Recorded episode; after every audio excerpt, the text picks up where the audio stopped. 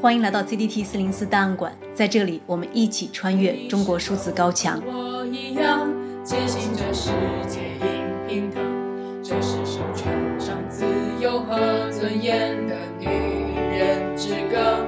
你可愿和我一样为权力抗争？大家听到的是女权主义剧组 Become 所创作和演唱的歌曲。你可听到女人在唱歌？这首歌改编自电影《悲惨世界》的插曲。Do you hear the people sing？你可听到人民在唱歌。二零二一年九月十四日，贤子诉朱军性骚扰损害责任纠纷一案在海淀法院第二次开庭。当天，法院门外虽然受到警察和便衣的严密监控，仍有不少支持者到现场声援贤子。贤子也在开庭前对支持者发表了一段讲话。我是贤子，然后今天是九月十四日。嗯，很有可能是我诉朱军性骚扰损害责任纠纷一案一审的最后一次开庭。其实有很多话就是在开庭前已经说了很多了。走进法庭前，我们的努力还是希望可以在。法庭里面得到一个最基本的程序正义，希望法官可以回应我们的诉求，包括我们希望朱军本人到庭，希望可以公开审理，希望可以调取卷宗里面上一次开庭没有提供给我们的监控录像、照片、我父母的笔录。在经过近九个小时的漫长庭审后，海淀法院宣判称，贤子提交的证据不足以证明朱军对其性骚扰的主张，因此驳回了他的诉讼请求。夜深的时候，贤子走出法院，向等候已久的支持者发表了一段讲话。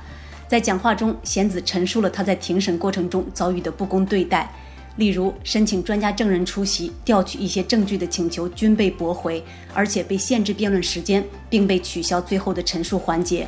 之后，贤子哭着表示，走上诉讼之路的这三年来，自己已经付出了全部的努力，尽管感到非常疲惫，但他仍然表示一定会上诉。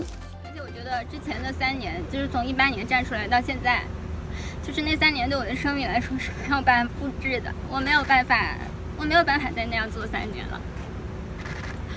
这个事情发生的时候我是二十一岁，但是现在已经二十八岁了。如果我再这样继继续三年的话，我三十二岁，我是三十五岁。我觉得这个年纪不是很大，但是我真的觉得非常疲惫了。我觉得这那三年跟大家有联系，就可以在微博上面跟大家说话。那三年真的是我的全部努力了，就是我整个身心全部投入在这件事情上面，跟大家互相沟通上面。但是我没有办法再继续这件事情了。我觉得我的生命再再也没有这三年了。那么，贤子诉朱军性骚扰到底是怎么一回事？贤子为什么得到了如此多的支持？此案又为什么让警方如临大敌呢？本案的起因源自贤子于二零一八年七月二十六日发布的一篇长文，在文章中，贤子讲述了自己二零一四年在央视艺术人生节目组实习时遭遇主持人朱军性骚扰的经历。事情发生以后，贤子立即报了案，然而警方不仅未予立案，还前往他家向他的父母施压。这篇长文被博主麦烧同学转发到微博后，引发了巨大的舆论反响，成为当时正如火如荼的中国米兔运动的高潮。这次曝光所造成的舆情引发了大规模的删帖，米兔运动开始被全面打压。二零一八年八月十五日，朱军委托律师事务所发表声明，称此前网络中出现大量与朱军性骚扰实习生的有关信息均为谣言，并称已向北京市海淀区人民法院起诉。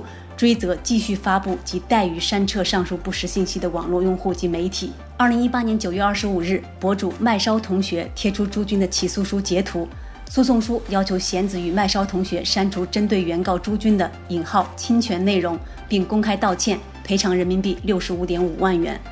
面对压力，贤子于二零一八年九月底向海淀区人民法院起诉朱军，并向朱军索赔人民币六万元，其中精神抚恤金五万元。案件在十月二十五日得到法庭受理，贤子将案由定位为性骚扰损害责任纠纷。我想出门不害怕，想美丽不被骚扰，请保护我，别困住我，为何我失去自由？快醒醒吧，抓住他，犯错的人不是我。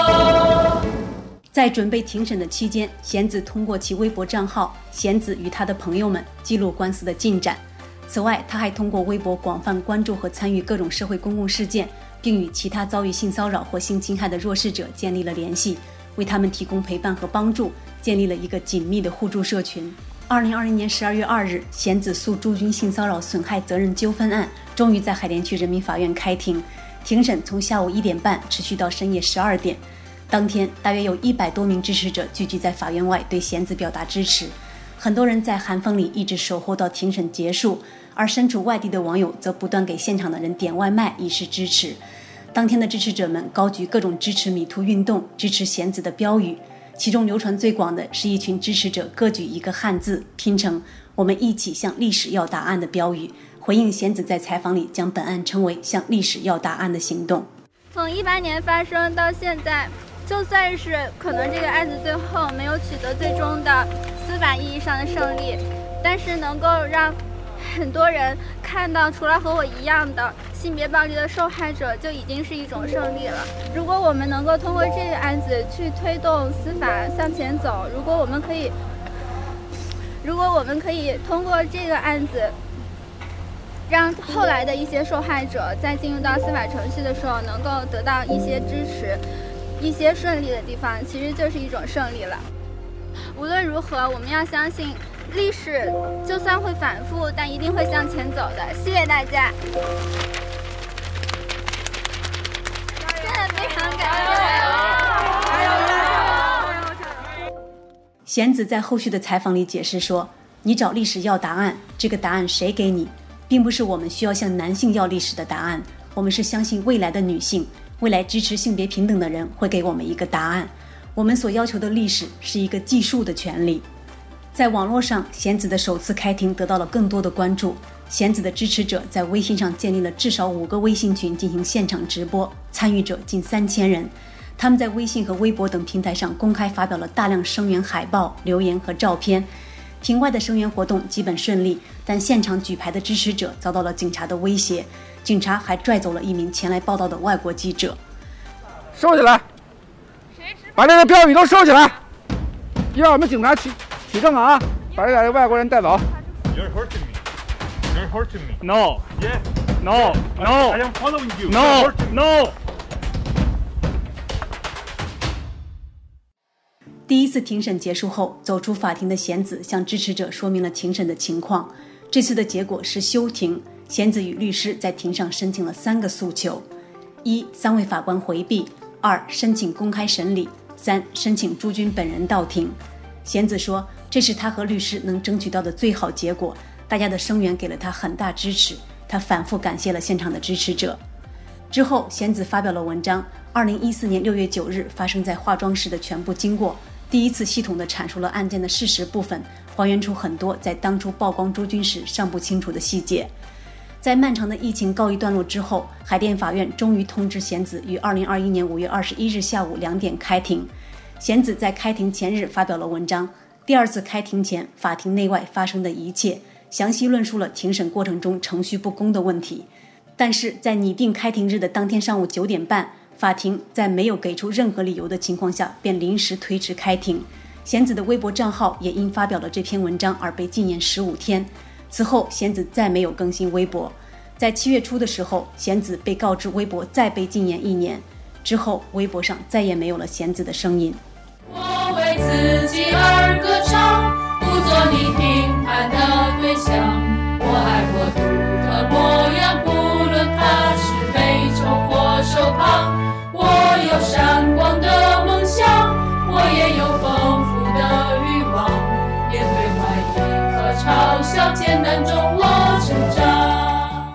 最终，贤子诉朱军性骚扰损害责任纠纷案于九月十四日下午两点在海淀法院第二次开庭。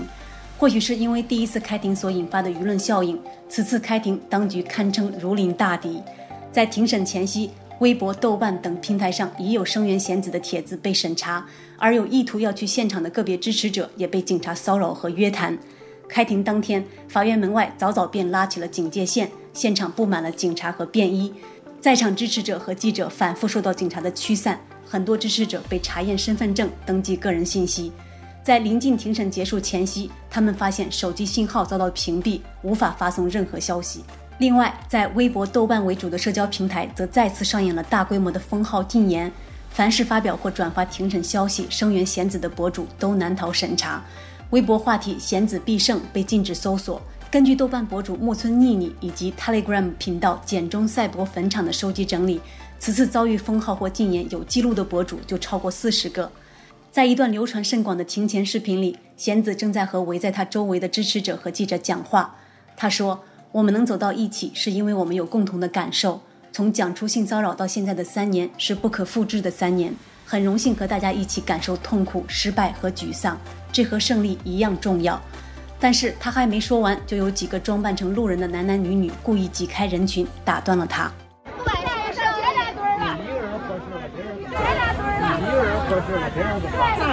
算了啊，算了算了算了。在贤子进入法庭后，这些便衣和警察也在持续骚扰现场的支持者，个别举着标语的支持者被抢夺标语、恶语威胁。也许是位于严密的监控，远方的支持者也难以在微信群中展开讨论。一些流传在朋友圈的现场视频、公众号文章也未存活多久。唯一光明正大留在微博上的是海淀法院第一时间发布的庭审结果公告。他甚至在贤子还未从法庭走出来之前就已经被发布出来，这被很多支持者嘲讽为提前排好了版。作为米兔运动中的代表性当事人和一个活跃的公共人物，贤子及其庭审相关信息一直都是微博、豆瓣等社交平台的审查对象。我们的测试结果显示，贤子、MeToo、英文 Me Too、朱军性骚扰、贤子开庭等均为敏感词。中国数字时代对贤子两次庭审中遭遇审查的信息都做了抢救式的整理和存档。这次我们将贤子在现场的发言视频和文字，以及因为声援贤子被炸号的博主的发言内容，都保存在了四零四帖子的栏目里，欢迎大家查阅。你是否和我一样，坚信这世界应平等？这是首传